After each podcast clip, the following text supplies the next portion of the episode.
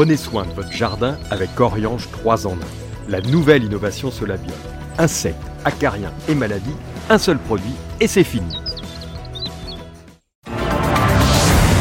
News Jardin TV vous présente Bienvenue au jardin, une émission 100% nature, plantes, botanique, jardin et jardinage, animée par Patrick Mulan et Pierre-Alexandre Risser.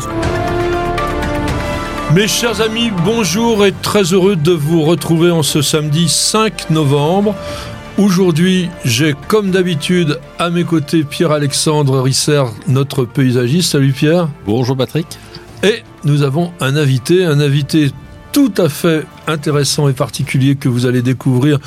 Pour certains d'entre vous, je pense que vous le connaissez parce qu'il y a longtemps qu'il œuvre dans notre univers. Il s'appelle Jean-Paul Torres. Alors, tu es à la fois journaliste, jardinier, écrivain. Euh, surtout jardinier, surtout journaliste, euh, surtout auteur. Oui, tu as raison, tu as fait le tour. voilà, il est, tout ça. Et c'est surtout un, des précurseurs, je dirais, de la culture biologique euh, dans notre univers du jardin. Parce qu'il y a longtemps que tu. as tendance à me vieillir quand même, là. Bah, t'es comme moi, un peu blanchi. non, non, mais il était. C'est un pur dur, vous verrez tout à l'heure. Et il nous a fait un livre vraiment très intéressant qui s'appelle Solutions pour un jardin résilient que nous présenterons en détail et on va faire toute une chronique autour de cette résilience au jardin. Qu'est-ce que c'est, comment y arriver, etc. C'est tout à fait dans les objectifs d'aujourd'hui. Vous verrez, c'est vraiment extrêmement intéressant. Nous sommes donc le 309e jour de l'année. Il nous en reste combien de moins en moins? 56 Bah oui, moins en moins, c'est ce que je disais. 14e jour du signe astrologique du scorpion. 15e jour du mois de Brumaire. Vous savez, on fait toujours la plante associée au calendrier républicain français. Manque de chance, aujourd'hui, c'est le dindon. On va éviter d'être le dindon de la farce. Alors, on va faire le chou. Le chou parce que, bon voilà, euh, notre ami euh, à côté de moi est un potagériste réputé. Et on va parler de brasse Brassica oleracea, plante bisannuelle que l'on évite de cultiver comme une bisannuelle, parce que sinon il va nous faire des, fleurs et on n'a pas tellement envie. Et plante qui est tout à fait rustique, qu'on cultive pratiquement en toute saison. Est-ce que tu savais que c'était le légume le plus cultivé en communauté européenne, euh, Pas du tout, mais ça m'étonne pas. 2 500 000 tonnes de choux sont produites dans notre CE. Et la France, bon, on est à 220 000 tonnes, on n'est pas si mal. Et c'est avec la carotte un des légumes les moins chers. T'en cultives, toi, des choux dans ton petit potager? Non, très peu. Moi, j'ai un petit potager, donc euh, je le dis, hein, je me contente de mes salades et de mes tomates. Euh, et le chou, si on enlève le chou pour la choucroute, c'est euh, important, la quantité je... Le chou pour le pot-au-feu, le chou pour la soupe au chou, je pense. Mmh. Euh, alors peut-être qu'en France, on n'est pas le pays qui mangeons le plus de choux. C'est vraiment dans l'Est de l'Europe où les gens sont vraiment habitués à manger des choux.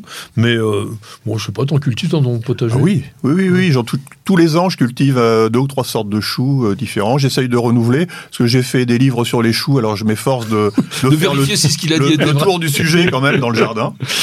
Et alors, tu les tu les consommes comment? Ah ben je les consomme euh, souvent euh, crus, euh, enfin classiquement. J'aime bien les choux tendres, comme le chou portugais par exemple. tu le cuis en poté, tu le cuis en. je fais aussi de la choucroute par exemple. Ah oui, et puis cru. Quand même. Voilà. Ah oui, la choucroute. Ah j'ai des pots à choucroute. Hmm. Moi j'aime bien le, chou blanc par exemple râpé et puis ou le chou rouge d'ailleurs aussi en, en, salade. Pour une fois que j'aime un légume quand même. la, mode c'est toujours le chou cal. Alors. J'ai horreur qu'on dise ça, chou cal. c'est pour moi, c'est le chou frisé. Ben oui. Hein ben oui, c'est le chou frisé. Ben, quel, quel c'est le nom anglais de ce chou? Mais nous, on a à dire le chou frisé. Et effectivement, on le retrouve comme un, légume un peu ancien, redécouvert. On en fait tout un plat. Enfin, je ne sais pas si ça a toutes les vertus auxquelles on, lui attribue. À mon sens, euh, non. bah oui, c'est un chou comme un autre. Sauf qu'il est, il est génial, par exemple, pour faire des chips avec les. Ah, voilà. voilà. Pour tu les mets à la poêle, ça croustille, et à l'apéro, c'est bien. Oui, au four, voilà, c'est pour ça qu'il est à la mode. Parce que c'est facile d'utilisation et ça donne un petit côté chips qui est. Euh, et tu le cueilles feuille à feuille. Hmm. Ça, c'est sympa. Ah oui, donc il reste plus longtemps en culture et puis t'en mets un, et voilà. tu peux manger toute la saison sur le chou. Est-ce que vous savez que la culture du chou remonte à plus de 4000 ans et au IIIe siècle avant Jésus-Christ, les bâtisseurs de la Grande Muraille en Chine en consommaient régulièrement. Et c'est une plante donc, qui est originaire de l'ouest de l'Europe. On en trouve plutôt au bord de l'océan et qui est pour une fois, hein, a conquis le bassin méditerranéen. Souvent, c'est un peu l'inverse, c'est les plantes de Méditerranée qui remontent. Mais là, non, on est allé par là. Alors, les... il y a des tas de trucs autour de toutes les plantes. Les, Grecs en servaient une soupe pour les jeunes mariés le matin de leur nuit de noces. Et il semblerait que c'est de cette. Alors, est-ce que c'est pratique ou c'est une légende que viendrait l'idée que les enfants naissent dans les choux? Je croyais que c'était que les garçons dans les choux, les filles, les filles c'était dans les roses. Voilà, les filles c'était dans les roses. Mais en fait, bon, c'est vers 1530 que Catherine de Médicis, qui était donc d'origine était italienne, pardon, et qui était l'épouse d'Henri II, a introduit nos fameux choux de Milan. Ils sont particuliers, les choux de Milan. Alors c'est vrai que les, meilleurs choux euh, sont d'origine italienne et sont arrivés relativement tardivement. Mais on a des très très vieux choux euh, en France, puisque moi qui suis normand, enfin qui habite en Normandie, on a les, choux sauvages sur nos côtes. Oui, c'est ce que je disais. Voilà, donc. Euh, c'est pas rien, hein, c'est. Alors le chou de Milan, il est particulier dans la mesure où c'est le chou avec des feuilles frisées, enfin ou cloquées plutôt, alors que le chou cabu, c'est le chou avec des feuilles qui sont lisses. Il y a plein d'expressions avec le chou. Par exemple, bon, aller planter ses choux, ça veut dire quoi? Bah, le planter ses choux, c'est un peu la retraite, quoi. C'est un peu. Voilà, euh, ou quand tu es licencié aussi, mmh. malheureusement. Mmh. Euh, quand on se retrouve dans les choux. Bah, on est un peu dans le pétrin, là. on est dans l'embarras, on n'est pas. Quand on se prend le chou. À la tête Oui, on, s'énerve un peu, on se complique les choses. On, peut aussi se dire, je me prends le chou sur un truc compliqué, c'est-à-dire je me concentre un petit peu. Mais quand quelqu'un te prend le chou, bah, il te prend la tête, euh, c'est l'expression moderne. il, te gonfle. il gonfle. voilà, le chou est bien gonflé. Quoi. Oui. Bon, quand c'est bête comme chou. Bah, c'est tout simple. Hein. Voilà, c'est tout simple. Et faire ses choux gras. Bah, c'est un peu plus compliqué. C'est faire de hein. l'oseille. Aujourd'hui, on met des choses dans le chou, c'est-à-dire on fait une bonne potée bien, bien nourrissante et tout. Voilà, et donc en fait, on tire profit. On s'enrichit des choses. Voilà. Pour nous, un journaliste, euh, écrire dans une feuille de chou, c'est pas terrible. Parce que ça veut dire que c'est un journal qui n'a vraiment pas beaucoup d'intérêt. Ah, ça, c'est peut-être plus compliqué. Quand on dit ramer les choux. J'ai jamais entendu ça. C'est une idée. C'est qu'on fait une réflexion idiote. Ah. Hmm. Bah, écoute, je, vais la donner. Dans les expressions que je vous donne, c'est parfois un peu désuet aussi. Hein. Il y a des non, mais ramer les. tu ne peux pas ramer les choux. Ben non, voilà, c'est idiot. C'est le truc impossible. Mais aller à travers choux, c'est faire un peu n'importe quoi, être un peu étourdi. Euh, ouais, il va à travers chou, donc il fait n'importe quoi. Et faire valoir ses choux, bah ça, c'est quand on se présente pour une place et qu'on fait valoir ses qualités, qu'on est, on est bon en tout, mmh. qu'on a quelques prétentions. Et tenez sur les choux. C'est vraiment euh, avoir une grosse colère, mais en fait, euh, qui sert à rien, qui, mmh. qui fait plus de peur que de mal. Je voudrais terminer juste ça, cette toute petite chronique sur le chou, en citant Michel de Montaigne qui a dit Je veux que la mort me trouve plantant mes choux, mais nonchalant d'elle, et encore plus de mon jardin imparfait. Joli, non? Très beau. 5 novembre 1758. Qu'est-ce qui s'est passé, mon cher Pierre? Naissance au château de Boumet, près de Saumur, de Louis-Marie Aubert du Petit Thouars. Donc Louis-Marie Aubert de Petit-Thouars, ça a été un botaniste qui est malheureusement mort assez jeune puisqu'il est mort en 1831, donc il avait 33 ans. Il a vécu à la mauvaise époque, si je puis dire, puisque c'était vraiment l'époque de la terreur, l'époque de la révolution. Et quand on s'appelle euh, Marie Aubert de Petit Thouars, c'est un peu compliqué. Donc il a été obligé de s'exiler à Madagascar en 1792. Il avait déjà été emprisonné deux ans pendant la révolution. Et il en a profité pour récolter des tas de plantes sur l'île qui est extraordinaire à Madagascar au niveau de la biodiversité. C'est assez fabuleux. Et il a trouvé beaucoup euh, d'orchidées euh, et Ensuite, il a été dans les autres îles de l'océan Indien, il a été à l'île Maurice, à la Réunion également. Et il a exploré toutes ces îles pendant une dizaine d'années. Et d'ailleurs, il a laissé une trace, puisque si vous allez visiter le magnifique jardin de pamplemousse à l'île Maurice, il y a une allée qui s'appelle l'allée du Petit Touard. Alors, il a récolté plus de 2000 plantes et il s'est mis après à faire une pépinière.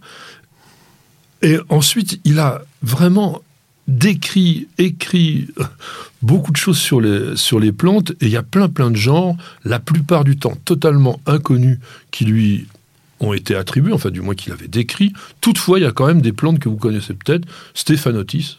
Oui, bien sûr. Hein, le jasmin de Madagascar, qu'on cultive comme une plante d'intérieur. Tristella teia, je pense que vous connaissez un petit peu moins. C'est un, arbuste que l'on voit assez souvent dans les pays tropicaux, qui fait des inflorescences euh, jaunes, qui sont assez sympas. Il a aussi décrit plein d'orchidées, créé le genre Bulbophyllum notamment, et euh, décrit je ne sais combien d'espèces d'angraecum, parce que c'est une, une espèce pardon, d'orchidée qui vit à Madagascar, et il y en a plein, et notamment le magnifique Angraecum sescupedale, c'est lui qui l'a décrit, euh, gracilé, expansum, etc. Bulbophyllum nutans aussi. Et puis il y a des plantes donc, du coup qui l'ont été attribuées, puisque il était quand même connu à son époque, même s'il n'a pas vécu longtemps. Il y a un Cycas, Cycas toirci, qui est très intéressant, un cactus, Jasminocereus toirci. Il y a un russe. Alors, euh, vous savez, le, le russe, c'est le. Comment on appelle ça? Cotinus Oui, le sumac. Le, sumac, de Virginie, merci. Euh, donc là, c'est russe toirci. Et puis après, d'autres plantes que l'on ne connaît pas, notamment euh, Dilobeia toirci, qui est une protéacée. Il fallait bien faire un petit clin d'œil sur ce botaniste. Le 5 novembre, quelles sont les fêtes? C'est Sylvie, Grégoire, Bertie, Zacharie, Saint-Jean-Baptiste, il y en a beaucoup. Pierre, tu as un petit dicton à nous donner? Bah, Un petit dicton euh, vent et pluie à la Sainte-Sylvie, tout va de mal en pis, à moins que Saint-Martin ne sèche le chemin. Saint-Martin, le 11 novembre. Ça, c'est un vieux dicton. Mmh. Euh, je sais pas, j'espère qu'on n'aura pas trop de vent, en tous les cas, de la pluie peut-être, parce qu'on en a quand même encore toujours besoin. Euh, une autre Sainte-Sylvie À la Sainte-Sylvie, pluie et vent qui piquent sont forts à décorner les biques. Oui, donc on n'aime pas la pluie et le vent à la Sainte-Sylvie, il semblerait. Tu as, des petits dictons comme ça qui traînent dans ta tête euh Écoute, euh, à la Sainte-Catherine, tout bois prend racine, ça, ça marche. Ça, ça marche. Mais c'est déjà. voilà. C'est pas encore passé, hein, c'est le 25 novembre. Voilà, mais j'anticipe. T'as raison. À la Sainte-Sylvie, les feuilles en or perdent la vie. Donc ça, évidemment, en ce moment, on commence à avoir ce feuillage qui devient joli. Et puis, pourquoi pas, à la Sainte-Sylvie, travaille ta terre à l'envie. Mon cher Pierre, Marcel P. nous a écrit Il est inquiet. Je viens d'arracher un rhododendron vraisemblablement attaqué par le Phytophthora. Je pense l'avoir trop arrosé. On me dit qu'il est déconseillé d'en replanter un autre dans le même emplacement. Pourtant, j'aimerais bien, si je replace, je remplace l'ancienne terre de bruyère sur 50-60 cm de profondeur et 1 mètre de diamètre, est-ce que je peux prendre le risque? Bah, Phytophthora, c'est pas sympa, hein, quand même sur les rhododendrons, ça les tue en quelques jours. Mais est-ce que c'est un phytophthora Alors, ce qui peut se passer sur le rhododendron, généralement, quand on le plante, euh, année après année, on dit qu'il faut remettre de la terre de bruyère. Donc on remet de la terre de bruyère par-dessus, par-dessus, on enterre le collet et ben, la plante dépérit parce que son collet se retrouve à 10-15 cm enterré et, c'est pas un phytophthora. Ah, si, parce que c'est justement le phytophthora, c'est la pourriture du collet et des racines. La plupart du temps, c'est quand même ça. Et en, si, surtout si, en, on va dire en une semaine, dix jours, tu as un rhododendron qui passe du vert au brun, d'un coup.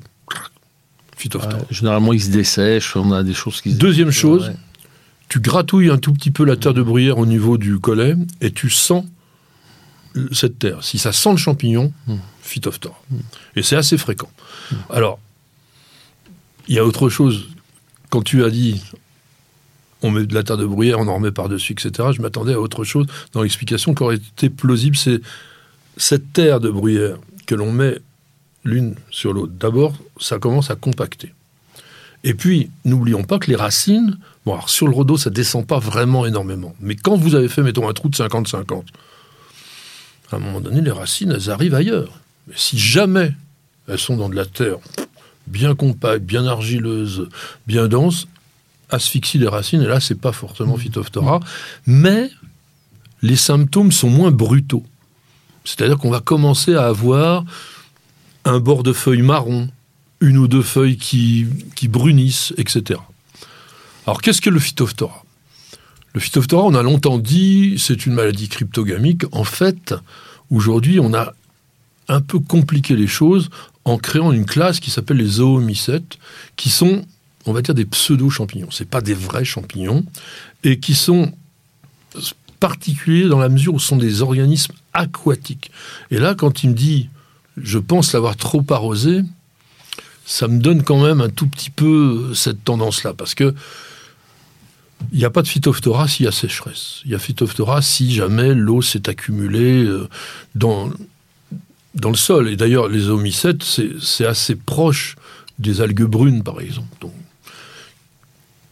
il n'y a pas de traitement sur le phytophthora. Non. On doit arracher la plante, la détruire, et ensuite, on ne doit pas cultiver à l'endroit où il y a eu du phytophthora ni de conifères, ni d'éricacées, donc toutes les plantes de la famille des rhododendrons, que ce soit les pyris, que ce soit les bruyères, etc., pendant 5 ans, de manière à être sûr qu'on n'a plus de traces de cette maladie. Mmh. Il y a énormément de, de phytophthora, il y en a une centaine d'espèces, il y en a qui font... Bah, phytophthora infestans, c'est quoi? C'est le milieu de la pomme de terre. Donc il y a vraiment beaucoup, beaucoup de ces phytophthora qui nous embêtent, mais encore une fois, on n'a rien à faire. Alors attention, euh, il y a aussi ça, hein, c'est-à-dire qu'une température élevée avec une humidité du sol importante, ça aussi, ça joue un rôle, et des trop fortes fumures azotées, ça favorise aussi le phytophthora. Qu'est-ce que vous avez à dire là-dessus, messieurs? Bah, tout à fait d'accord avec ce que tu as dit. Hein. C'est euh, quelque chose de très pénible. J'en ai eu beaucoup sur les hydrangea, par exemple, certaines années. Euh, alors, je me suis un peu documenté. Il paraît qu'il y a des, variétés résistantes de ah bah, On, essaye toujours, mais il faut quand même que ça soit dans un contexte de culture correct. Parce que si tu mets ton, ton justement dans un endroit où c'est la terre qui va pas avec trop d'eau, bah, tu vas l'avoir quand même. Alors je dis ça, c'est pour donner un peu d'espoir à notre interlocuteur. non, mais ce qu'on voit beaucoup, on voit quand même pas mal de rhodos dépérir, et c'est pas forcément du phytophthora. C'est, on voit quand même souvent des, des collègues qui sont euh, vraiment euh, 10-15 cm par-dessus. Euh, et on a les plantes, pas que les rhodos, hein, les camélias, d'autres plantes. De façon, une plante, il n'y a pas beaucoup de plantes qui peuvent supporter de vivre avec le collet, euh, le, le, collet enterré. Tu, tu, veux tuer un bouleau, tu lui mets 30 cm de terre au collet. Dans 3 ans, ton boulot, il est mort.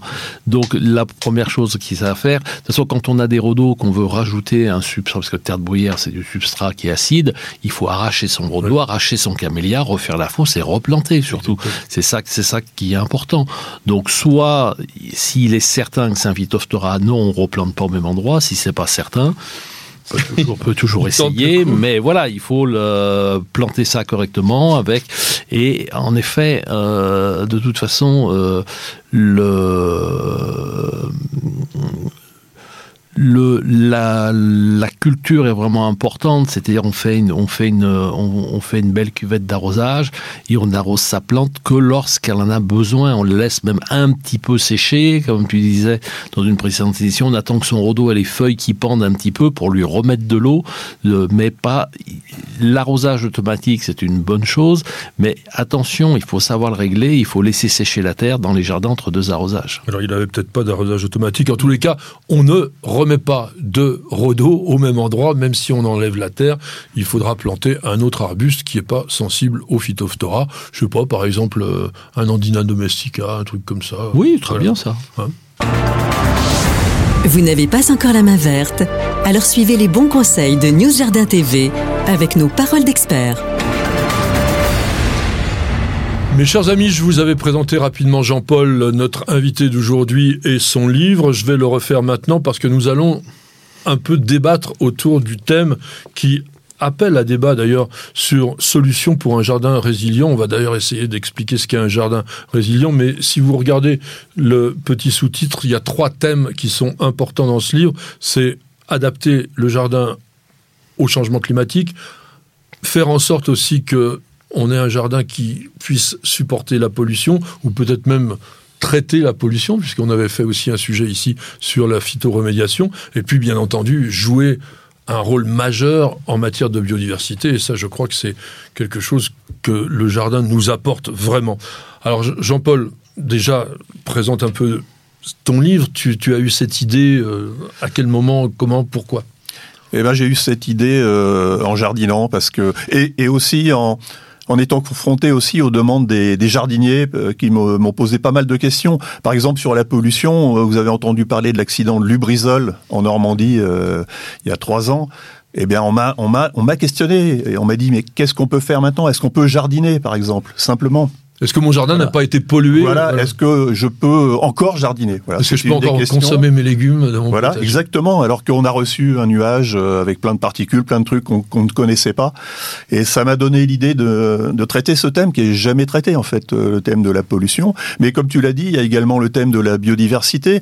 Et euh, un jardin résilient, c'est un jardin en fait qui qui va pouvoir contribuer à, à, combattre la crise de la biodiversité qu'on vit actuellement euh, qui va pouvoir résister aussi euh, aux déséquilibres qu'on observe euh, dans les jardins sur le plan de la biodiversité, les, les nouveaux ravageurs par exemple. Qui, qui, de temps en temps dont on ne parle jamais mais on en parlera un peu ici parce que c'est vrai qu'on arrive je sais pas récemment il y a eu dans les dernières décennies les, mineuses de ceci les mineuses de cela bon Suzuki voilà, voilà. sans cesse voilà et donc un jardin résilient ça va être un jardin qui a priori va pouvoir être armé pour résister à, ce qui va se présenter dans, le futur.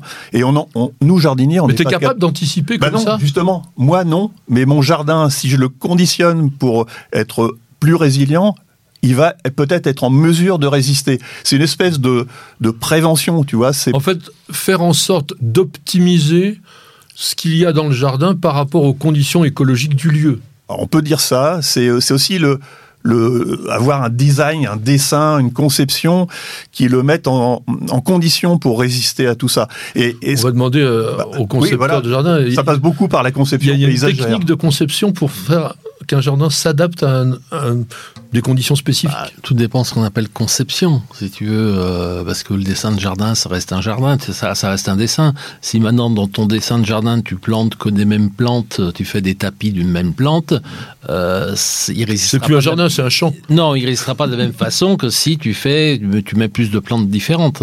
C'est euh, c'est clair qu'aujourd'hui, il n'y a qu'à regarder dans les années 70-80 les, les milliers de kilomètres de tuyas qui ont été plantés, quand les ravageurs du tuya sont arrivés, ils ont décimé les tuyas. Euh, donc, si tu veux, dans, dans, la conception, je pense que pour qu'un jardin euh, soit euh, résilient, ça veut dire qu'il puisse résister. Pour qu'il puisse résister, il faut lui donner les conditions de se, de se développer correctement et à sa vitesse. Si tu pousses une plante avec beaucoup d'engrais, elle sera moins résistante à plein de choses, à un manque d'arrosage, elle sera moins résistante à un ravageur, elle sera voilà. Si elle pousse à une vitesse, à sa vitesse à elle, ses tissus seront plus forts, sont plus durs, et elle résistera mieux. L'idée de vouloir pousser une plante, c'est pas ça. On donne de l'engrais pas pour faire en sorte que la plante pousse plus vite, c'est pour qu'elle se nourrisse par rapport à des endroits où elle a peut-être pas exactement ce qu'elle a besoin. Alors moi, je voudrais quand même qu'on revienne sur le mot résilient parce que vous l'avez adapté par rapport à la définition de base. On a deux types de résilience. Soit c'est une action psychologique qui permet de se reconstruire lorsqu'on a eu en fait un événement malheureux et grâce à soi-même, en fait, en se faisant des souvenirs heureux, on, revient vers l'arrière et puis du coup, on, se remet en condition. Soit vous avez une résilience écologique, donc on est plus près à ce moment-là du concept du jardin, mais c'est assez l'inverse de ce qui vient d'être dit, puisqu'en fait, une résilience écologique, c'est la capacité d'un système vivant à revenir à son état initial. Or là, on ne parle pas de ça, on parle de quelque chose qu'on projette par rapport à des risques futurs ou présents revenir à un état initial lorsqu'on est un jardin, ça n'a pas beaucoup de sens. Effectivement, euh, moi c'est pas mon ambition de faire revenir mon jardin à un état initial que de toute façon on n'aura jamais, puisque les crises, par définition, elles nous font changer, elles nous projettent dans un monde qu'on ne connaît pas, et donc euh, c'est une utopie de vouloir revenir à un état qu'on ne connaîtra en fait plus jamais. Surtout qu'un jardin, de toute façon, par définition, c'est une construction. C'est pas un jardin, ça n'existe pas à l'état naturel. C'est quelque chose qui a été planté. Donc l'état initial, il est, à zéro. Alors oui, euh, la, résilience, pour moi, ça consiste à avoir un jardin qui continue à m'apporter les satisfactions à moi jardinier et qui soit en cohérence avec euh, avec son, son environnement, c'est-à-dire cohérent avec son, le nouveau climat, cohérent avec euh, l'état de la biodiversité tel qu'on le connaît maintenant, qui puisse encaisser des chocs, encaisser, des stress, et qui puisse aussi, face à la pollution, me donner une certaine sécurité par rapport aux aliments que je vais consommer. Euh, voilà, par exemple. Euh... Alors, justement, tu parles de biodiversité et je pense et d'adaptation en fait de la biodiversité à des conditions. Et par rapport à la flore sauvage, très souvent, elle est moins bien armée, on va dire, que des variétés horticoles qui sont travaillées aujourd'hui essentiellement justement pour résister soit à des ennemis euh, actuels ou futurs, des plantes qui sont plus costauds, ou même parfois euh, résister aussi euh, à des stress enfin, psychologiques, non, écologiques. Oui. Oui, mais la démarche est un peu différente. Tu proposes une solution euh, humaine, euh, humaine, enfin ou, génétique d'améliorer les plantes pour qu'elles répondent à des nouvelles, à des nouveaux aléas, des nouveaux, des nouveaux stress. Et en fait, moi, mon approche, elle est un peu différente. C'est d'anticiper, de, de mettre le jardin en condition pour euh, résister à des choses qui ne sont pas encore euh, évidentes. Euh, et, bah, comment tu fais en pratique? Parce bah, que là, j'arrive pas. Je, je, rebondis sur ce que disait Pierre tout à l'heure. Il a dit quelque chose d'important, c'est la notion de biodiversité, la notion de diversité, diversité même. Ouais. C'est l'antinomie de planter une seule plante dans une mmh. haie, etc. La haie champêtre, par exemple, euh, moi que j'ai dans mon jardin et qui avait eu tendance à disparaître, elle est composée d'au moins une douzaine de végétaux ligneux. Et 12 végétaux ligneux, ça donne plus de chances de s'adapter à des nouveaux ravageurs, à des nouveaux contextes climatiques qu'une seule. Euh, oui, si t'en as qu'un qui est attaqué, euh, t'as qu'un douzième de la C'est très simple de pas mettre tous ses œufs dans le même panier. Hein. c'est un exemple parmi d'autres. Ouais c'est un exemple de mmh. résilience, bon, qui est déjà largement connu, mais on peut aller plus loin dans ce sens-là, et c'est le sens dans lequel je vais. Oui, et puis euh, il n'y a pas uniquement parce qu'on a mis 12 arbustes différents euh, que s'il y en a un qui est attaqué, non, il y a ces 12 arbustes différents, vont fleurir à différents moments dans l'année, donc vont pouvoir euh, héberger, enfin les, les, abeilles, les insectes vont trouver de la nourriture à différents mois dans l'année. Il va y avoir, euh, ça va servir d'abri. Par exemple, le lierre, c'est très important dans une haie champêtre parce que il sert d'abri euh, l'hiver. Il donne à manger aux oiseaux sur ses sur ses fruits en fin d'année. Il donne à manger aux abeilles parce qu'il fleurit en octobre. Euh, voilà. Donc c'est-à-dire que et il faut penser aussi ce qui est sous la terre parce que là on parle de jardin, on, ne voit que la partie visible. Et dans euh, dans pour qu'un jardin puisse euh, euh, puisse vraiment se, se, défendre par rapport à tous les agresseurs, toutes les agressions qu'il puisse avoir, si ses racines sont correctes, si tout va bien en sous-sol, il résistera beaucoup mieux. Voilà. Donc en fait, c'est hyper simple. C'est-à-dire que si vous êtes en bonne santé, vous n'êtes pas malade. Voilà. Et mais attention, Patrick, parce que toi, on parle quand, quand je parlais d'engrais tout à l'heure. Aujourd'hui, on a vu avec la Covid qu'il y avait des sportifs de haut niveau, des gens qui faisaient vraiment du sport là, qui ont vraiment été plus atteints que les autres. Et c'est là-dessus où je disais la plante, la fragilité il faut, la de la Formule 1. Ben, exactement par rapport du cheval de course par rapport au cheval de trait. C'est-à-dire que c'est important que les végétaux dans son jardin, on les fasse pousser à leur rythme, toi, et qu'il faut pas chercher à essayer d'avoir euh, la fleur la plus grosse, le légume le plus gros. C'est pas, c'est pas ça. toi, c'est pas ça le truc. La notion importante, c'est la rusticité là. Dans... Voilà, et, et, et qu'il faut y aller tu sais, c'est le marcheur, le marcheur qui marche toujours à son rythme, il va beaucoup plus loin. Voilà, bah c'est un, un, petit peu ça. Et je pense que, et bien entendu qu'on ne peut pas prévoir ce que seront les ravageurs, les maladies de demain. Il y en a toujours eu, mais c'était, ça faisait, ça arrivait plus, euh, plus rarement. Oh, c'est totalement faux. Bah, On avait des mais des ravages invraisemblables. Il y avait sûr. une seule culture, les gens étaient t'en avais pas, de faim. T'en avais pas deux ou trois dans l'année. T'avais pas, euh, t'as eu le milieu de la pomme de terre, t'as eu le dorifort qui a, qui, a, qui a, vraiment qui a provoqué des, euh, des, les, les, gens sont partis, ont dû s'exploiter de leur le pays.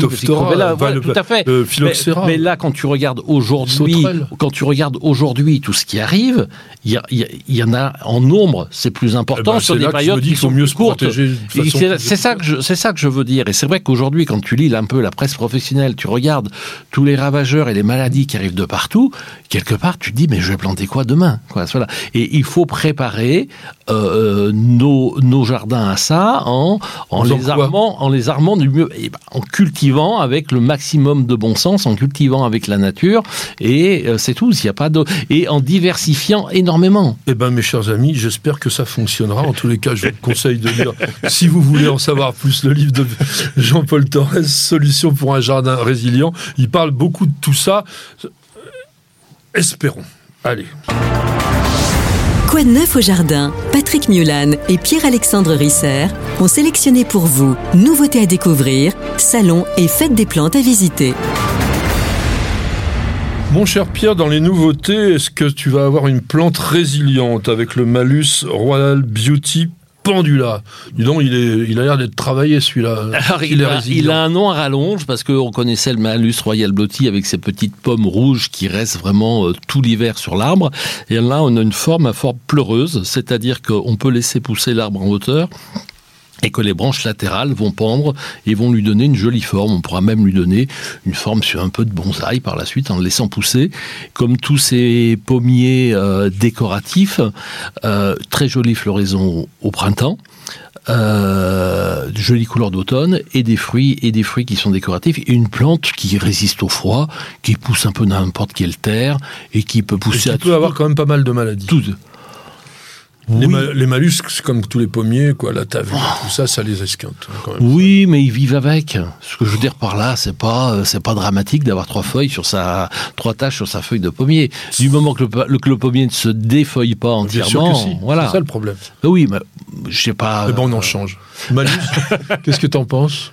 Bah, il y a des malus qui sont plus ou moins tolérants, ou mmh. enfin il y a, des, il y a tout ce, tout ce qu'on veut dans les malus. Mmh. Il y en a des résistants et des fragiles. Hein. Mmh. Donc j'espère que le tien est, bah oui, bah, résistant. Moi, jusqu'à maintenant, je, je cultivais le, beaucoup le malus red jade, par exemple. Oui.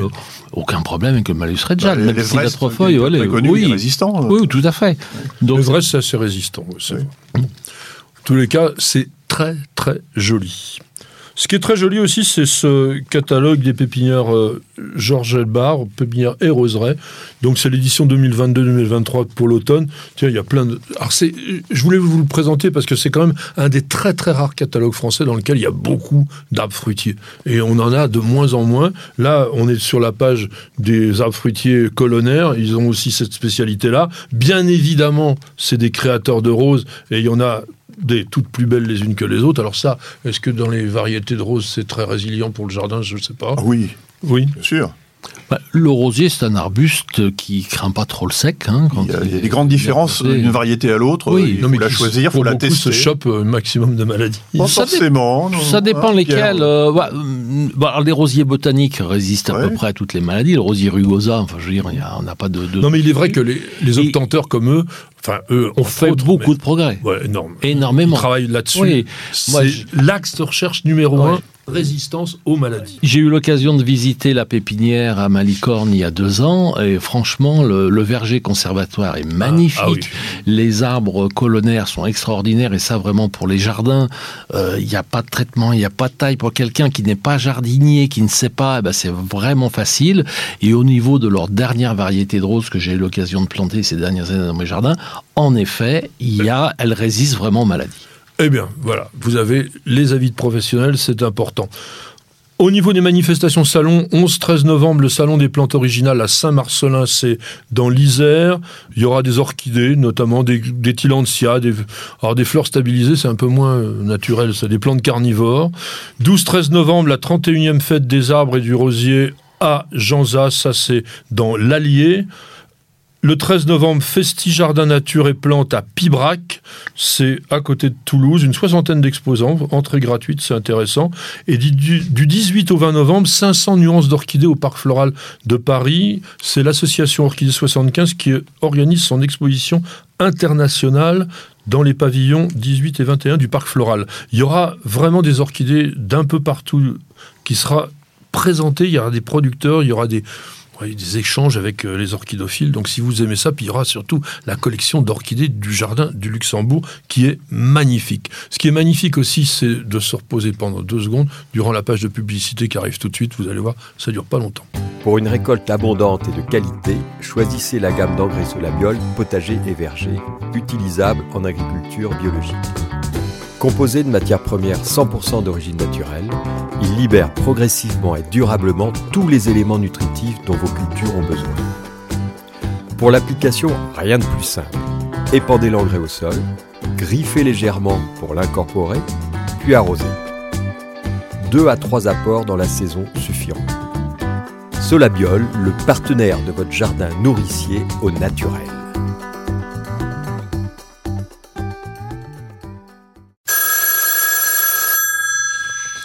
Alors, monsieur Pierre, Thierry Boissière nous écrit.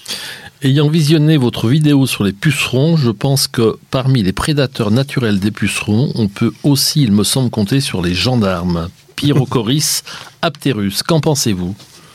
Ben, J'en pense que ça n'a rien à voir avec les pucerons.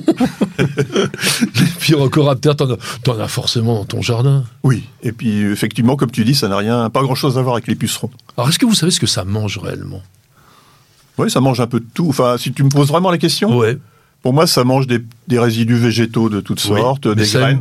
D'une famille. Bah, Bien surtout les, les, malvacées. Exactement. Et le tilleul, qui n'est pas une malvacée.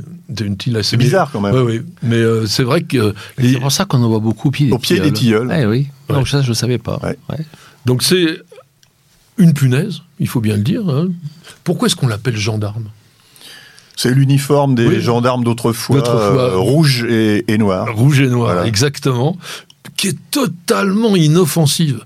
Ce qui est embêtant, c'est que ça peut proliférer mmh mais alors d'une façon invraisemblable. Alors quand on n'aime pas trop les choses grouillantes, ça peut donner quelques craintes, mais à la limite, dans l'esprit de tout ce que l'on vient de dire précédemment, ils ont un rôle à jouer qui est très intéressant, puisqu'ils vont contribuer à dégrader des déchets végétaux, ils vont aussi, je pense, favoriser la dissémination de ces plantes. Donc, ils ont leur rôle. Après, ils peuvent, dans certains cas, vraiment quand ils pullulent, grignoter quelques plantes et puis surtout, bon, euh, euh, aller euh, manger aussi quelques insectes, même vivants. Normalement, ils mangent aussi un peu d'insectes morts. Dans ces insectes vivants, il peut y en avoir qui sont utiles, donc bon, il y a toujours un équilibre là-dedans. Ça, ça suce aussi parfois un peu les fruits qui sont tombés au sol. Qu'est-ce que tu en penses, toi, de ces bébêtes? Bon, le sont offensive, je les connais depuis que je suis enfant. et c'est dans les premiers insectes étant enfant qu'on découvre avec les fourmis, avec la, au pied du mur, au pied. Et euh, franchement, il n'y a rien de plus inoffensif. Il faut leur, leur laisser vivre leur vie. Euh. et sachant que le jardin, même si c'est son jardin, il ne nous appartient pas, il appartient à tous les êtres vivants qui l'habitent et toutes les plantes qui l'habitent. Respectons tout ça, ça c'est vraiment de la très bonne philosophie. Vous êtes curieux de planter de nature? Toutes les réponses et bien plus encore dans le dossier de Bienvenue au Jardin. Mes chers amis, nous allons vous parler d'une plante que moi je considère comme étant extrêmement facile, simple, agréable et pratique, et que Pierre va nous démonter un petit peu parce qu'il a quelques déboires avec.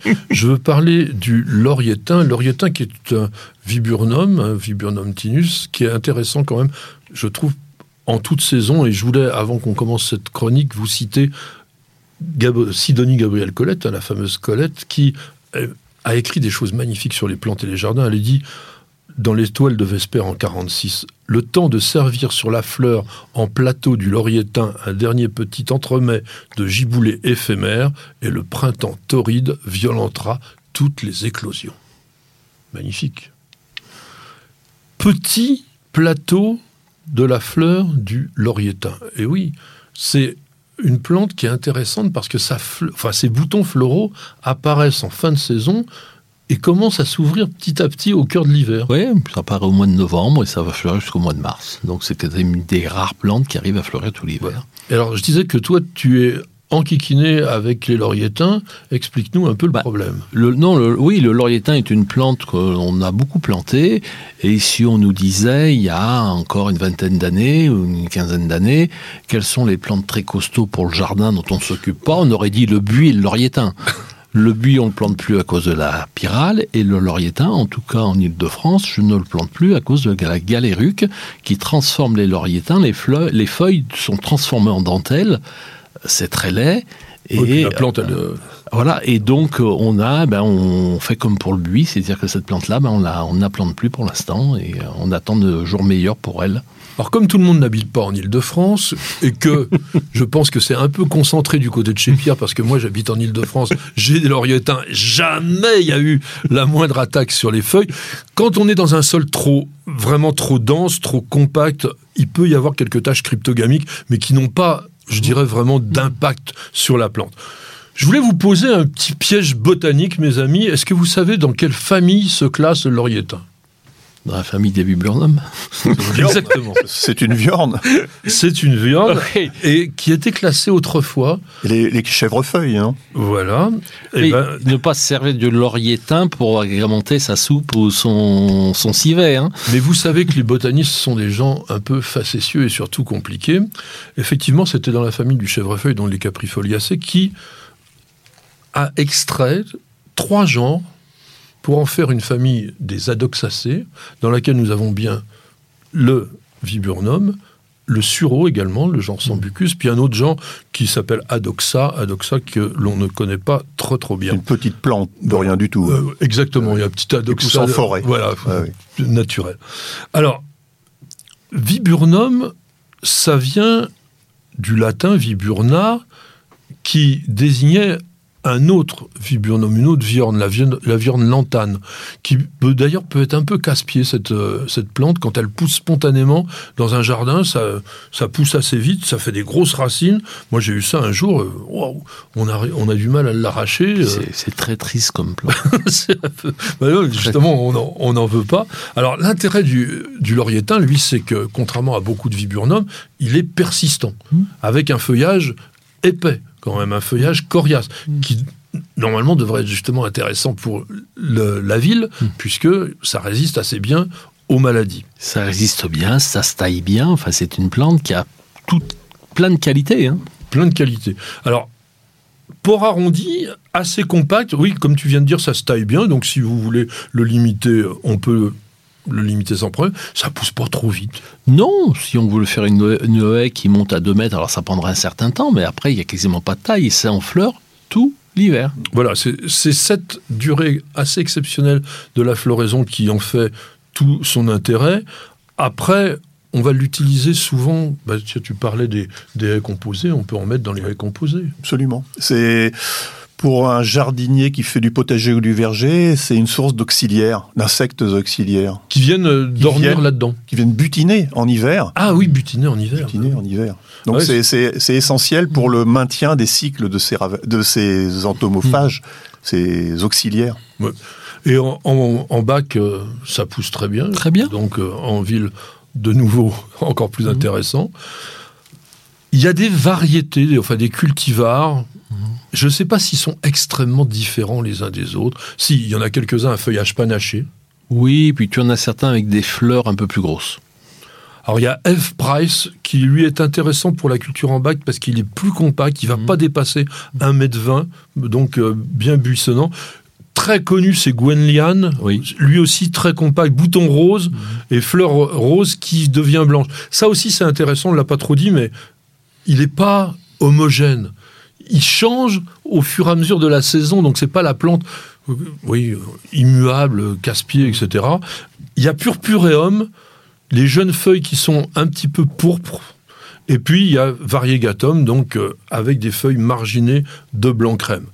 Dans quoi est-ce qu'on cultive le lauriétain Bonne terre de jardin. Voilà. Toute terre, ça marche très bien. On parlait de rusticité, tu as pu vérifier? C'est rustique et c'est une plante qui résiste pas mal à la sécheresse. Oui, bah, du fait du feuillage euh, coriace. Et comme beaucoup d'arbustes feuillage persistant et à feuilles larges, adaptés à terme euh, au changement climatique. Tout ce qui s'apparente au laurier, en fait, euh, a, un peu le vent en poupe euh, dans le contexte actuel. Mmh. Le lauriétain en fait partie. Mmh. Il résiste au sec. Le lauriétain, on l'a vu geler en 1984, mais il a fait moins 20 à Paris. Hein. Euh, voilà, donc on a vu. Et quand on dit résiste au sec, faites attention qu'en pot, ça ne résiste ah. pas au sec l'hiver. L'hiver, il faut les arroser parce que c'est un feuillage persistant. Ici, il fait doux. bah les, feuilles vont faire de la photosynthèse et elles ont besoin d'eau. Donc c'est résistant très résistant au sec en pleine terre, mais pas en pot. Pas en pot. Il y, a peu de plantes qui sont résistantes au sec en pot, à part les succulentes. Les, les formiums, les trachycarpus. Oh, mais les formiums, c'est frileux. Pas, oui, oui, c'est pas des plantes pour nos climats. Taille? Après la floraison, s'il y a besoin de tailler. ça après... la cisaille facilement. Hein. Oui, on peut réduire les, rameaux euh, à peu près de la moitié de leur longueur si on veut vraiment garder la compacité mm. et favoriser. La floraison. Souvent, la taille, elle a ça comme intérêt, c'est qu'après la floraison, si vous intervenez assez rapidement, vous allez provoquer ce qu'on appelle des, des rameaux anticipés, donc des nouveaux départs, qui eux seront porteurs de fleurs l'année suivante. Mm. Si vous ne le faites pas, parfois, surtout si vous mettez beaucoup de matière organique et tout ça qui, charge en azote, vous faites pousser des feuilles et puis vous n'avez pas autant de fleurs que vous voulez. On a dit, donc maintenez quand même le sol un peu frais quand vous voulez, paillez c'est important avec un compost euh, ou un mulch d'écorce ou de la paillette de lin, etc. Parce que en été, bah, ça va lui garder un petit peu de fraîcheur, même s'il résiste au sec, c'est quand même mieux pour lui. Si vous voulez le multiplier, c'est facile par bouture, mais pour bien les réussir, il faut faire une bouture à talons. Donc vous savez, une bouture à talons, c'est de prélever un petit morceau de l'écorce de la branche sur laquelle démarrait la pousse que vous utilisez comme bouture. Sinon, autre chose à dire là-dessus, mes amis? Non, non, c'est une plante vraiment. Je, veux dire, s'il n'y avait pas ce, ce, cette galéruque, euh, c'est une plante idéale pour le jardin. Bon, plaignez-vous pas de la galéruque, après tout, ça fait aussi partie de la biodiversité. Bien sûr. qui est-ce qui pose cette question? C'est AA. Ah bon?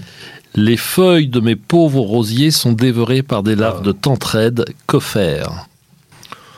Bah, ça dépend à quel niveau euh, ça se passe. Bon, les tentraides, ce sont des hyménoptères. Ce ne sont pas des papillons, bien que les larves ressemblent à des chenilles.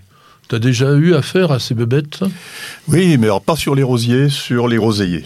Les groseilliers à macro. Euh, et euh, j'avoue que c'est vraiment un défoliant de première catégorie. Extrêmement efficace.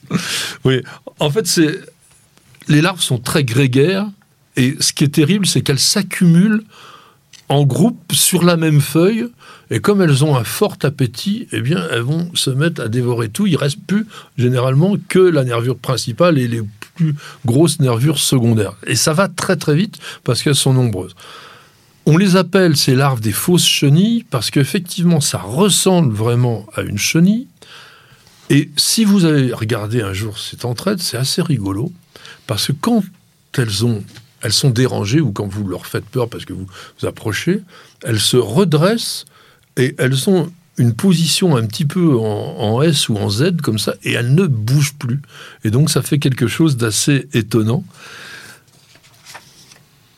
On les reconnaît au fait que elles ont plus de fausses pattes. Vous savez, les chenilles, on dirait que ça a des petites pattes.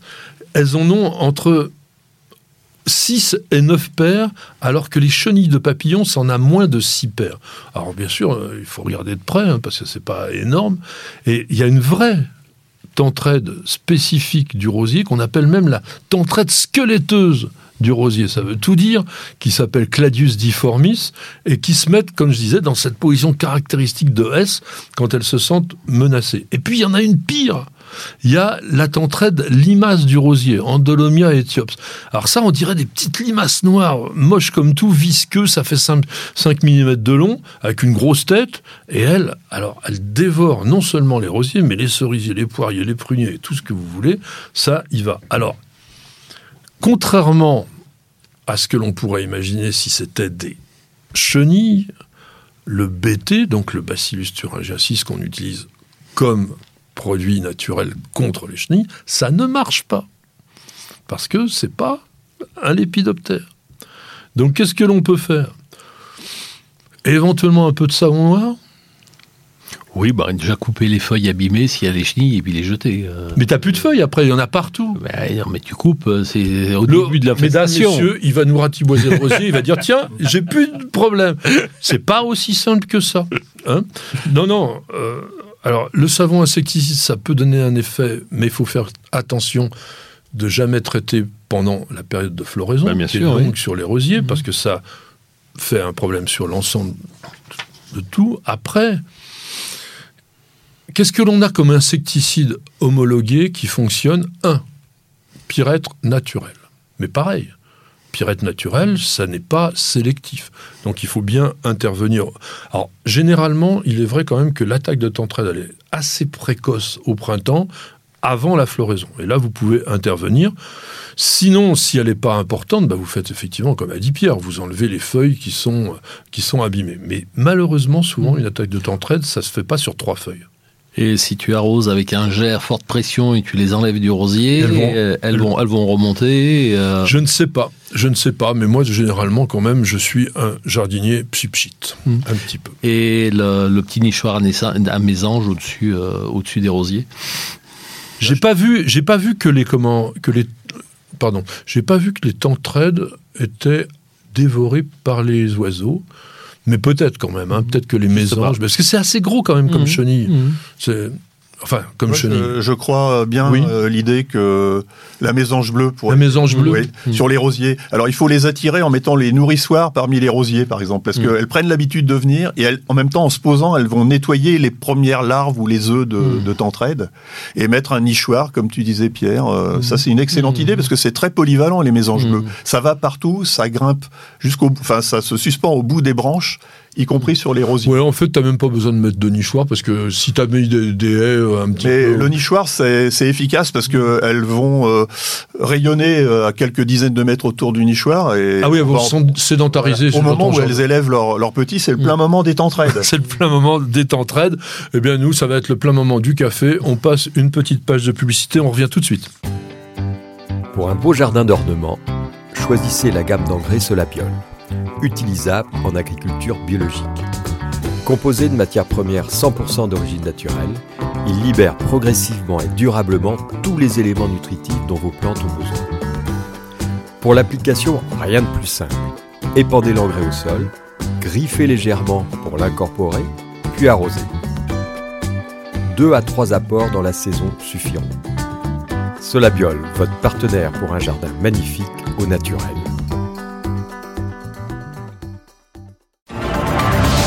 Pour savoir tout ce qu'il faut faire dans votre jardin cette semaine, suivez le Pense-Bête jardinier de Patrick et Pierre-Alexandre. Mes chers amis, nous arrivons au mois de novembre et on va se demander ce que l'on va faire entre le 5 et le 12 novembre dans notre jardin. Je vais commencer par demander à mon ami à côté. Tu es potager, tu as le jardin, qu'est-ce que tu fais à ben, cette période? Si j'ai pas encore semé mes fèves, je vais me dépêcher de les semer. Moi, je sème toujours les fèves euh, à l'automne. À l'automne. Voilà. Et puis si j'ai. Tu mets un petit voile dessus parce que ça peut être. Euh, Alors, je mets une cloche, une cloche continue. D'accord. rigide.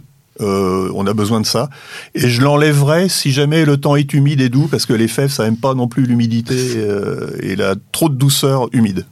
Ah oui. Voilà. On a, on a elle, tombe malade. Elle tombe malade. On a l'impression que c'est quand même des plantes méditerranéennes qui auraient besoin de douceur. Elles ont besoin de douceur, mais pas d'humidité. Donc, il ah. euh, faut, faut, faut, jongler avec. Il faut jongler avec. Et autre chose? Oh bah le classique. Si j'ai pas encore planté mes bulbes, je me dépêche d'en planter et puis je prépare un trou ou deux pour planter un arbre ou deux euh, dans mon verger dans le verger. C'est vrai que c'est le bon, vraiment le bon moment pour les arbres fruitiers. C'est l'automne pour l'arbre fruitier, c'est quand même bien. Souvent, ça lui permet de mieux redémarrer au printemps. C'est ça la résilience aussi. Hein. Voilà. C'est planter au bon moment pour que les arbres euh, se débrouillent en redémarrant au mm. printemps suivant. Oui, puis c'est le moment de planter en racine nue. Oui, c'est ça. Non, mais euh, on va faire un sujet bientôt là-dessus. Ah oui, parce que la racine nue, c'est quelque chose qu'il faut remettre au goût du jour. Absolument. On fera un sujet autour de la Sainte-Catherine. Vous savez, c'est 25 novembre, donc par là, on va parler de ça. C'est important. Alors, qu'est-ce que l'on peut Bah oui, c'est le moment aussi donc des achats, hein, puisqu'on va on va planter. On ah oui, il y a une chose que je voudrais qu'on fasse régulièrement parce qu'on n'y pense pas assez, c'est de nettoyer les vitrages. Quand on a une serre, quand on a une véranda, non mais tu rigoles. Non mais t'as raison. Très juste. Il se dépose des choses. En ce moment, la lumière, elle est faible, déjà naturellement. Et les plantes ont besoin mmh. de lumière, notamment celles qu'on hiverne ou qu'on met à la maison. Mmh.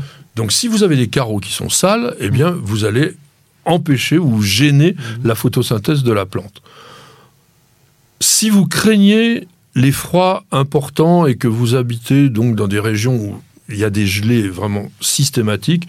Un petit butage des pieds des rosiers, ça peut quand même le faire pour protéger la greffe. C'est des choses que l'on fait maintenant. On fait la même chose sur les artichauts. On cultive des artichauts? Oui, mais alors euh, eux, maintenant, ils prennent le cycle méditerranéen, ils poussent en hiver. Hmm.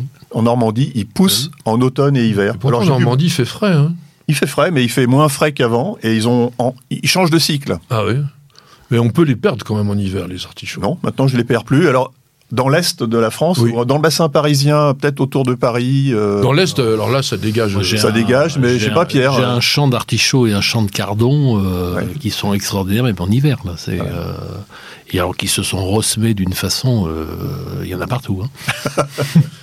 si vous avez des élébores, ça serait pas mal de les couvrir avec une cloche de façon à les faire fleurir pour certaines, donc l'élébore Niger qu'on appelle la rose de Noël. Si vous le faites ça maintenant, elle sera peut-être en fleur à Noël. C'est à fait. Pas toujours le cas, mais ça peut marcher. Euh, vous pouvez aussi diviser les grosses touffes de plantes vivaces qui commençaient à vieillir un peu. On le voit souvent quand vous avez une touffe importante et les fleurs sont plus aussi abondantes qu'avant. la division, ça vaut le coup. Donc on, arrache mm. l'ensemble de la souche et puis on va retirer mmh. les éléments les plus vieux qui sont bah, secs. ça permet de, rajeunir en fait, et puis ça permet aussi que, parce que là au niveau du centre de la touffe de, plantes vivaces qui a été plantée depuis 5, 7, 10 ans, bah, la terre au milieu elle est un peu plus épuisée que sur les côtés. Donc euh, ça permet de réenrichir avec un compost euh, cette partie-là et bah, de, on fait une multiplication végétative hein, et le fait de diviser, bah, on va rajeunir, on va redonner un élan à, cette plante-là et euh, c'est des choses qui sont à faire je dirais au moins tous les 5-7 ans. Quoi. Voilà. Tu nous parlais de planter des fèves, mais L'ail, l'échalote, en ce moment, ça peut être bien aussi. Ça peut être bien. Alors, j'en fais plus parce que ma femme est intolérante à l'ail. J'adorais planter l'ail violet, tu vois, en ce moment. Ben voilà. Tu le récoltes au printemps, tu le cuis entier dans sa chemise euh, au four. Et c'est délice. Il Faut que tu plantes des tubagias. Ça a la saveur de ah. l'ail, mais ça il n'y aura pas d'intolérance à l'ail. Ah bon Ah bah oui. Il n'y a pas d'intolérance. Ah bah non, c'est pas la même, euh, c'est pas la même plante. Non, mais c'est la même famille. Je pense que les composés sont similaires. Hein. En tout cas, c'est beaucoup plus digeste. Le tulbachet est beaucoup plus digeste. Il y a des gens qui sont allergiques, qui peuvent pas digérer l'ail, qui digèrent très bien le tulbachet. Alors, essayez cette plante-là. La rusticité, elle est moyenne aussi. Hein. C'est bon, mais c'est très décoratif comme, euh, comme plante. On avait parlé de cet arbuste. C'est le moment où il est en fleur. Il s'appelle sent quoi Si vous vous en avez pas dans votre jardin et que la terre est un peu acide, ça serait bien d'en accueillir un, vous le regretterez vraiment, vraiment pas. On peut rabattre les rosiers un petit peu en ce moment pour qu'ils soient un peu plus propres, parce que c'est pas très joli d'avoir toutes ces branches dénudées qui se mélangent. On, les redescend à 40 cm, puis on les retaillera vraiment pour les rosiers buissons vers la fin février, début mars. Faites la même chose avec les plantes vivaces qui sont devenues inesthétiques. Pas avec toutes, parce qu'il y a les graminées, tout ça, en hiver, c'est magnifique. On va garder les hampes florales. D'ailleurs, est-ce que dans l'idée de, jardin résilient, garder des hampes florales peut-être pour nourrir les... Exactement. Moi, j'y pensais, Patrick. Euh, les graines, euh, c'est utile parce que euh, beaucoup d'animaux mangent les graines. On n'y pense pas, pense pas assez, notamment les oiseaux, certains insectes, les petits mammifères aussi. donc, moi, je garde un certain nombre de hampes florales. Tu vois, les onagres, par exemple, quand elles ne sont pas trop gênantes à un endroit donné, je laisse les Oui, même les astères, toutes plantes. Les astères. De toute façon, dans le jardin, tout ce qui se taille en novembre-décembre peuvent se tailler en fait jusqu'à février-mars. Oui, oui, bien sûr. Donc de toute façon, il n'y a pas, sauf si dans votre caractère, vous trouvez qu'il y a des choses qui sont inesthétiques quand c'est sec, tout ça, bah, vous le coupez, ça sert à rien que ça vous énerve tout l'hiver. Mais non, mais il y en a qui sont vraiment moches, alors ceux-là, on peut les enlever. Entre ce qui est moche, ce qui est beau, chacun a son, non, parce qu'il y, mauvais goût. Il y, en a qui, il y en a qui sont très très belles. Par exemple, les ombelles. Les, les, les, plantes à ombelles, quand c'est pris dans le givre, waouh, ça vous fait un spectacle.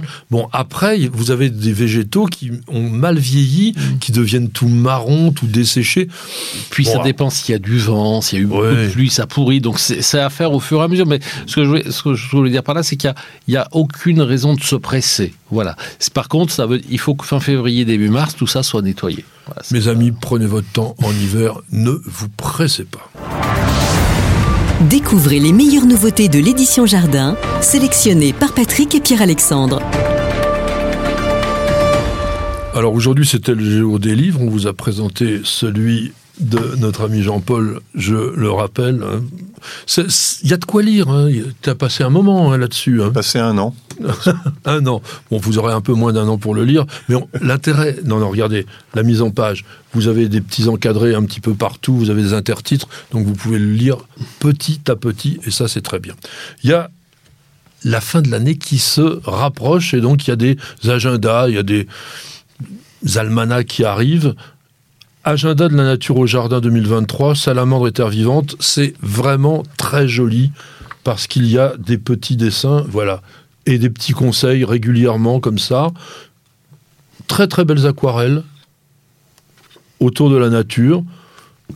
Et vous avez de quoi écrire. Alors souvent, c'est vrai que je peux reprocher à ces livres qui sont quand même assez jolis, on n'a plus envie d'écrire dedans. Mais en même temps, comme il y a plein de conseils, vous voyez, euh, sur chaque mois, on vous dit des petites choses par rapport à la nature. Vous pouvez découvrir des choses. C'est aussi un livre qui est intéressant. 12 euros, donc Salamandre et Terre vivante. Alors ça, c'est pour les velus. C'est pour les, les bio de bio de chez Rebio. Jardiner avec la Lune en biodynamie. Alors déjà, jardiner avec la Lune, faut aimer. Mais en biodynamie, je peux vous dire que c'est le summum. En tous les cas. Le livre préféré de Patrick. Mais oui. on sent. Parce que vous avez même les préparations biodynamiques. Vous savez, les cornes, les machins qu'on enterre et tout ça. Enfin, tous ces horreurs-là. Et en revanche, bon, il y a des conseils aussi. C'est pareil. Il y a tout ce qu'il faut faire au jardin jour après jour et qui sont des conseils valables, ceux-là, vous pouvez vraiment le lire. C'est chez Ulmer et c'est fait aussi avec le mouvement pour l'agriculture biodynamique. Ça coûte 12,90. Amusez-vous avec ça. Et puis un dernier agenda, toujours chez Terre Vivante, l'agenda du jardinier bio, c'est pas toi qui l'as fait celui-là? Euh, Cette édition-là, non, mais j'en ai fait, tellement avant. T'en as fait. Hein. Donc 60 plantes qui soignent, là aussi c'est pareil, beaucoup de conseils avec des plantes qui sont présentées avec des jolies aquarelles, et puis là vous avez de quoi aussi écrire. Donc vous avez ces agendas qui vont vous donner envie de jardiner, même quand on ne peut pas en hiver. Encore une question, mon cher Pierre. Dans une de vos précédentes émissions, vous avez évoqué la maladie des châtaigniers et des variétés résistantes. Pourriez-vous nous en dire plus sur le sujet? Alors on les avait quand même évoqués, c'est Armilaria qui nous pose cette question. Dans le numéro 69 de notre émission du 24 septembre, on avait la plante du jour qui était le châtaignier. Alors, l'INRA a travaillé sur des croisements entre Castanea sativa, donc le châtaignier commun, et un châtaignier japonais qui s'appelle Castanea crenata, pour obtenir ce qu'on appelle donc des châtaigniers hybrides qui ont l'avantage, pour certains, d'être assez résistants à la maladie de l'encre, qui est une maladie qui est extrêmement grave, qui est d'ailleurs aussi un phytophthora, comme on avait eu une question précédente là-dessus. Alors, toutes ces variétés, il y a Marigoule, par exemple, qui est une, variété qui a été obtenue à Brive-la-Gaillarde, assez précoce et qui est très couramment proposée dans le commerce jardin. Celle qui a l'air d'être la plus résistante, alors à la fois en plus aux rouilles et aux autres maladies dont l'encre, c'est Marlac. Mais Marlac, moi je ne l'ai pas vraiment vu dans le commerce jardin. J'ai l'impression que c'est un châtaignier qui est vendu pour la production castanéicole. C'est en revanche aussi une variété qui est sensible au gel, mais qui est vraiment très très vigoureuse. Alors ce que je voulais dire, c'est que quand vous parlez à un castanéiculteur, donc un cultivateur de châtaignes, il vous dit ah les hybrides j'aime pas bien parce que elles ont pas, enfin les variétés hybrides, le goût aussi fin que celui de la châtaigne, classique. Alors il semblerait que l'INRA, elle a réussi un bon coup avec Maraval. Maraval qui est, elle, une hybridation naturelle avec ces deux châtaigniers, châtaignier européen, châtaignier japonais, et qui est très résistant, lui, à la sécheresse parce qu'il a un ancrage racinaire vraiment profond. Il a une belle floraison très mellifère, ça aussi c'est résilient. Et les les châtaignes sont bonnes, en fait. Elles ont un, très très très bon goût, euh, assez sucré. Et puis il y a Bouche de Bétisac. Alors je ne connaissais pas du tout, je l'ai vu dans des présentations à ce niveau-là. Pareil, c'est aussi un hybride. Très grosse châtaigne, très très très grosse, et on dit qu'elles ont une bonne saveur. En tous les cas, on a passé en revue à peu près ce que vous pouvez cultiver qui serait résistant. On rappelle quand même que le châtaignier, c'est pas très l'arbre de jardin idéal. Hein. C'est quand même un gros truc. Il faut avoir la place pour le mettre. Il faut avoir un grand jardin. Très grand. Moi, je préfère ramasser en forêt. voilà. Oui, mais c'est petit souvent la châtaigne sauvage. Non, il faut bien choisir ses arbres. Il faut avoir ses coins. C'est comme pour les champignons. Ah. Et il n'y a pas deux châtaigniers pareils. Il y en a qui donnent des très gros fruits. Et qu'on appelle des marrons. Alors euh, non, ça peut être des grosses châtaignes. Oui, euh, mais les châtaignes elles sont trois dans la même bogue, donc il y en a une grosse dedans. Il faut trouver l'arbre qui te donne des gros, des gros fruits. Je l'avais expliqué à l'époque, c'est que on appelle marron. Quand tu dis pas une châtaigne glacée, tu dis un marron glacé. C'est des sélections de châtaignes justement où généralement il y a un à deux fruits à l'intérieur. Enfin, pardon, un à deux graines, pas fruits, puisque le fruit c'est la bogue. Et à ce moment-là, on les appelle les marrons et les châtaignes, c'est celles qui sont beaucoup plus petites. Patrick, Pierre-Alexandre, racontez-nous une belle histoire de plantes, de jardin ou de jardinier. Nous étions, il y a encore quelques jours, jour de la fête des morts, jour de la Toussaint, et jour effectivement du chrysanthème. Alors je voudrais qu'on parle du chrysanthème dans son histoire qui est plutôt orientale et où la signification du chrysanthème n'a strictement rien à voir avec le côté mortuaire qu'on lui donne aujourd'hui dans notre pays. C'est un symbole aussi de l'automne. Aujourd'hui, on a d'abord le chrysanthème, il s'est décliné. Oui d'une façon invraisemblable, du plus petit au plus grand, grosses fleurs, petites fleurs, simples, doubles, etc. Donc il y a une richesse variétale dont on peut faire plein de choses. Moi j'avais écrit la chose suivante en 2014, dans une petite réflexion jardinière. Le chrysanthème, cette fleur d'or qui enrichit les cimetières, pourrait tant faire pour donner vie à nos jardins d'automne. Et je regrette énormément, euh, même si on commence à en voir un peu plus dans les jardineries en ce moment, que on ne multiplie pas suffisamment les chrysanthèmes pour décorer nos jardins. T'en utilises, toi? Très peu, parce que c'est pas une plante qui a une longue durée de floraison oui, ça, ça, crame vite au Voilà, si tu veux, on va être plutôt euh, sur les petits espaces euh, anémones du Japon. Après, on va passer à l'aster euh, et terminer chez Isostilis. Et là, tu as couvert euh, les 4 mois de, 4 mois de floraison avec ces trois plantes-là. Après, il y a des variétés de chrysanthèmes vivaces qui sont proposées, euh, qui ont des très jolies couleurs. On peut faire des jolies associations de feuillage. Dès que tu as un jardin plus grand, tu peux t'éclater sur des grands mix borders. C'est des plantes que tu, que tu peux mettre dans ta palette. Alors si on associe évidemment le chrysanthème aux morts, c'est essentiellement dû à la période de floraison qui correspond à celle de la fête des morts. Mmh. Mais si vous analysez l'étymologie, ça veut dire quoi? Chrysos, c'est l'or. Brillant, comme l'or. L'or. Et anthos, c'est la fleur. Donc c'est la fleur d'or. C'est une fleur qui, au Japon, est vraiment un symbole complètement différent. C'est même d'ailleurs la fleur de la famille impériale et le sceau de l'empereur du Japon représente une fleur de chrysanthème. On dit même, je ne sais pas si c'est vrai, mais que le rond rouge du drapeau japonais, donc blanc avec ce gros rond rouge, ça serait pas le soleil levant, mais ça serait tout simplement une fleur de chrysanthème très stylisée. C'est vrai qu'il n'y a, que le rond il y a longtemps qu'on hybride des chrysanthèmes en Orient. Depuis le 7e siècle, on a vu d'autres couleurs apparaître. Parce qu'au départ, il est jaune. Mais ils ont su.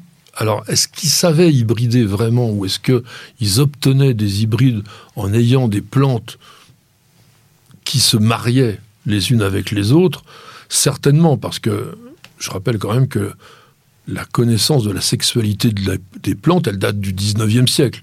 Donc là, on était vraiment, même si euh, l'Asie était souvent plus avancé à ces périodes-là que l'Europe, je ne pense pas qu'ils connaissaient quand même exactement le méthode de multiplication. N'empêche qu'ils ont obtenu pendant des siècles des variétés nouvelles et qui ont permis donc d'avoir cette plante qui là-bas est emblématique. On dit même en Chine, si vous voulez être heureux pour une vie, cultivez des chrysanthèmes.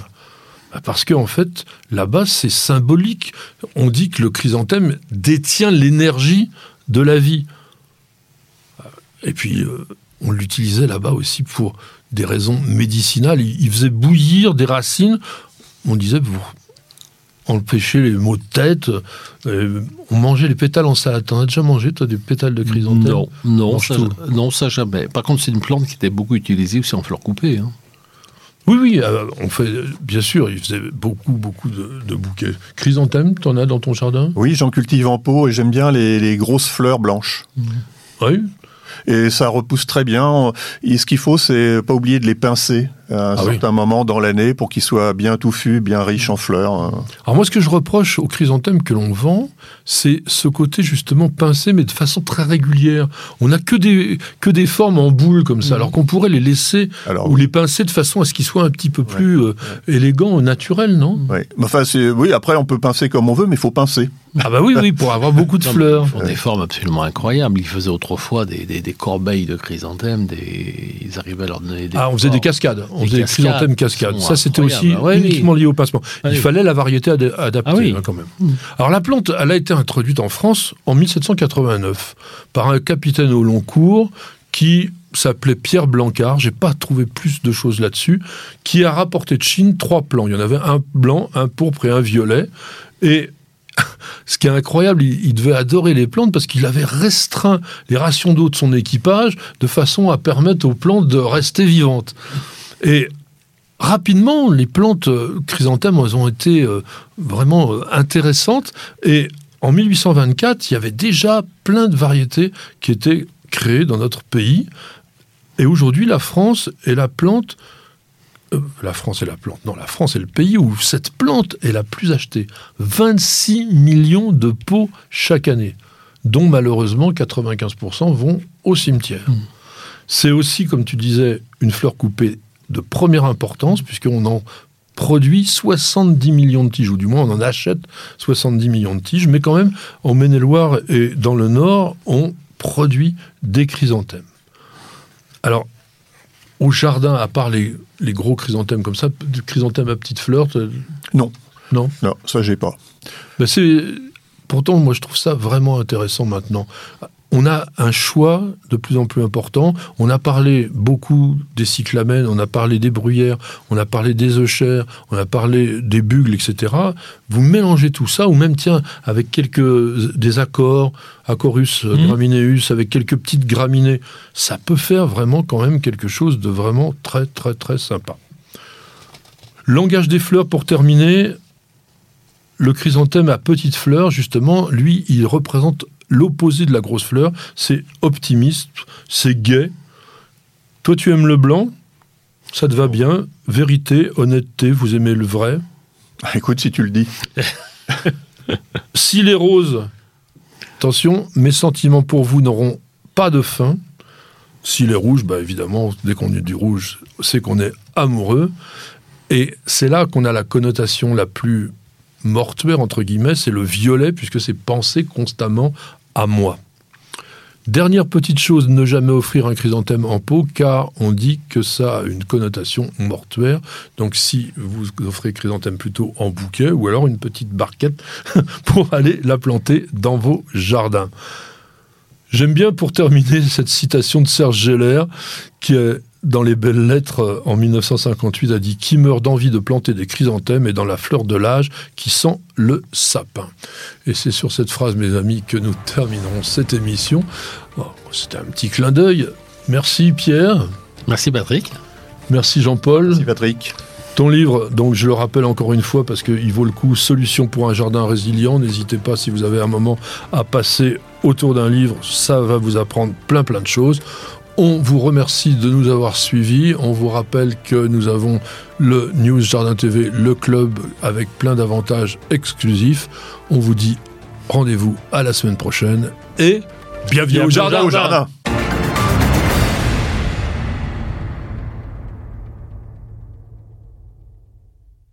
Prenez soin de votre jardin avec Oriange 3 en 1.